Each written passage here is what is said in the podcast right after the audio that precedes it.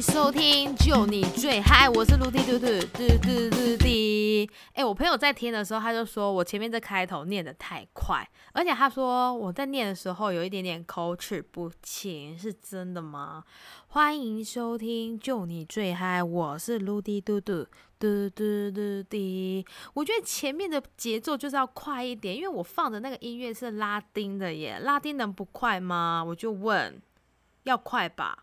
不能太慢，我们这边不是不是儿童节目，就是要快一点，好吗？那所以我这边就离清喽，就是要这么快。今天要讲的这个主题呢，是前两个礼拜我的主考官也问我了这个问题，然后呢，他就问我说，当时的这一个回忆让你最印象深刻的是什么？那我那时候在我的 resume 上面呢，我就写。蓝雨夏令营，所以今天的主题要讲蓝雨夏令营。我觉得我这个题应该可以录个三集，因为蓝雨实在太多好聊了，真的。那我稍微讲一下好了。我参加这个蓝雨夏令营，那时候是因为我刚好朋友他在主办这一个夏令，那那时候他非常的缺人手，于是他就问我说要不要一起跟他去参加。那参加的时候，当然因为时间非常的长，我们在那边大概快。待了一个月吧，所以你必须呢要抛开你所有任何的事情，就要前往到蓝屿。那你知道那时候的决定有多大吗？因为我那时候还有工作，所以我就赴汤蹈火参加了，但很值得，真的。首先呢，那时候我们的蓝屿国小的主题是与你同在，与你的屿是岛屿的屿，我们就是用它的字，然后去。设定一个主题，与你同在。那那个“同”是孩童的“童”，所以就刚好是整个国小生他的一个主题，就是非常符合。我也觉得这个主题取得超级可爱。那我们那时候在前置作业的时候，就是我们有非常多的课程，每一天的早上到下午，就等于说也像是像上课一样八个小时。我们在每一堂课，我们都要设定自己的课程内容。课程内容呢，就有分品德、团康、尊重、DIY、手作，或者呢有各式各样的课程。那那时候就看你是分配到哪一种课程，就要自己去准备一个教案来准备你这个课堂，因为你就是老师，然后你要上课。那当然就是比如说你这这堂课你要用到的东西，你要用到的道具、教具，都要事先准备起来，因为我们到时候是整个是从台湾本岛一入。一路一路一一到蓝雨，所以那些东西要准备的非常的齐全，所以那时候我们就一直是疯狂在见面，然后呢一直在排练，然后一直在准备这些教案。等到那一天要出发的时候呢，我记得我们还是赶夜车下去，直接到富冈渔港。那到了那边呢，其实大家都超级饿，所以我们那时候就随便在富冈渔港旁边呢找了一个海产店吃。哎，海产店五告千呢，整个就是吃光光，然后就想说，好吃饱了可以搭船，搭船。跟你讲，噩梦要来了，我没有搭过去蓝屿的船。那我记得他跟我说，航行时间要两个多小时，你要不要吃晕船药呢？很像那个巫婆那个表情，就说：“哎，你不吃，大家就会有灾难降临哦，你最好给我吃。”但因为我一向不想要吃这种。晕船、晕车要东西，我就拒绝了。拒绝才真的是噩梦的开始呢。我记得他刚上船之后，整个船舱内摇的东倒西歪，超级暴晕的。那个晕真的是不是说你十分钟就可以解决的事哦？没有哦，它是两个小时。给你这回事哦，真的是在里面快发疯了。我就想说，我刚为什么不吞个晕船药，还在那边理直气壮？所以大家在船舱里面呈现一个呕吐状态，很像孕妇在。那种哦，但是你也刚，我刚刚在上传前，我刚刚吃了一大堆的海产料理，你想必那个业绩是有多好，就是你吐的东西 超爆多的，哎，真的是吐的一干二净哎，完全不会给你拖泥带水，就是整个吐完之后，觉得自己好像变瘦，变瘦三公斤之类的。好，那就到了呢这一个蓝雨大门，真的是终于到了。你知道看到那个蓝屿的港口越来越近的时候，你知道那心里是多开心吗？我相信一定很多人搭蓝屿的船，一定都有这种感觉，真的超级晕的。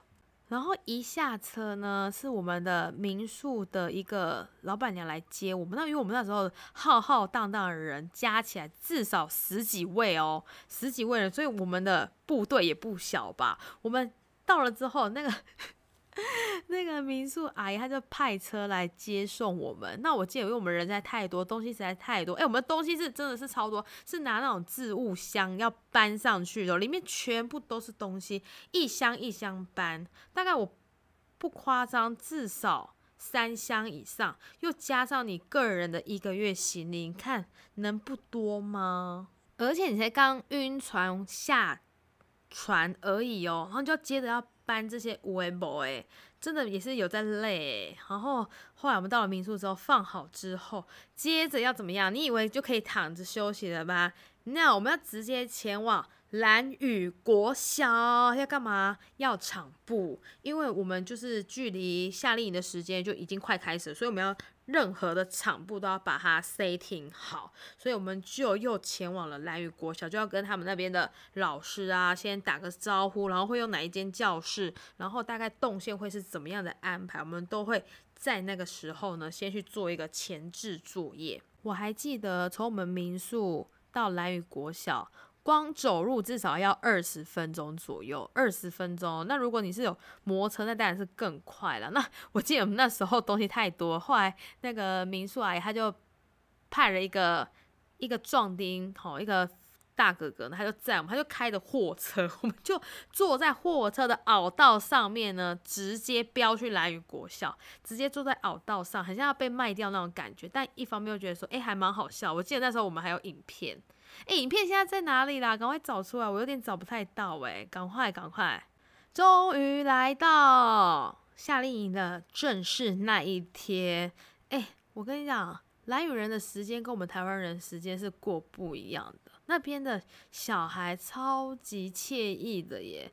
但我可以感受到，他们其实是非常非常期待来参加夏令营，因为那个眼睛跟那个表情就可以透露出来，他其实其实在家里他也没干嘛，但他也很想要来这边跟大家一起来上课，或者是说，哎，我们这些呃大哥哥大姐姐啊，到底要教我们什么东西？他其实也是很期待呢，要跟我们一起。就是这个夏令，那那时候呢，我就记得有一个小朋友呢，他叫做马宁宁，他是在我的小队当中的一个小朋友，他真的是我不知道干嘛，我现在还记得他的名字，他的那个样子呢，就是一个爱捣蛋，然后爱迟到，然后呢不守规矩的一个小孩，那我就是对他印象超深刻，然后我的那个。朋友就跟我说：“哎，我跟你讲哦，他超级皮的，你最好小心一点。就是你知道很皮的小孩，但是我也是想要营造说，其实夏令营就是要开心。他如果有哪一些规矩不 OK 的，好好跟他讲，不要太凶，因为反正就夏令营嘛，不要这么凶就好了。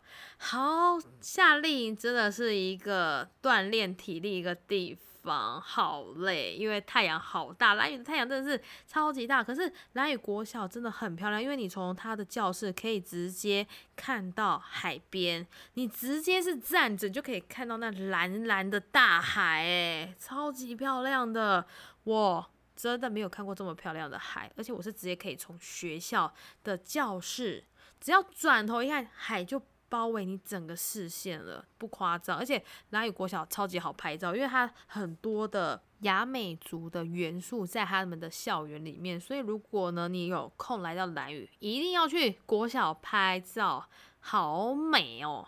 接着呢，我们遇到一年一度的大台风，就是在蓝屿那个时候，所以那时候我们的夏令营就被迫要中断，然后呢要去学校把我们的那些。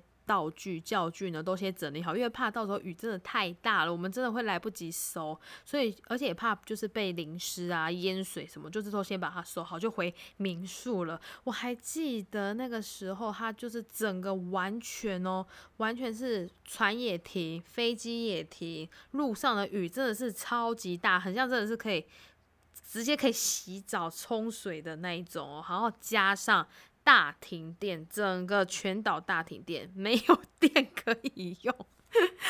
哎，很酷的体验，完全没灯呢。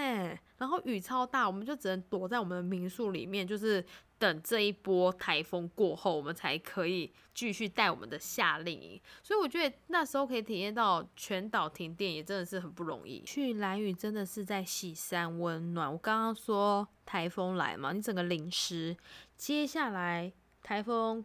过境之后呢，大太阳出现，你整个又晒的夯不啷当的，很像自以为是一只烧烤，就是很热很热就对了。然后我那时候带夏令营带到一半，我跟我的朋友他就说：“哎。”我有东西放在民宿，诶，我们要回去拿。那因为很热，谁也都不想要慢慢走回去民宿。我刚刚说他走路的这个脚程呢，要大约二十分钟。那因为那个东西又有点急迫性，你一定要赶快回民宿去拿。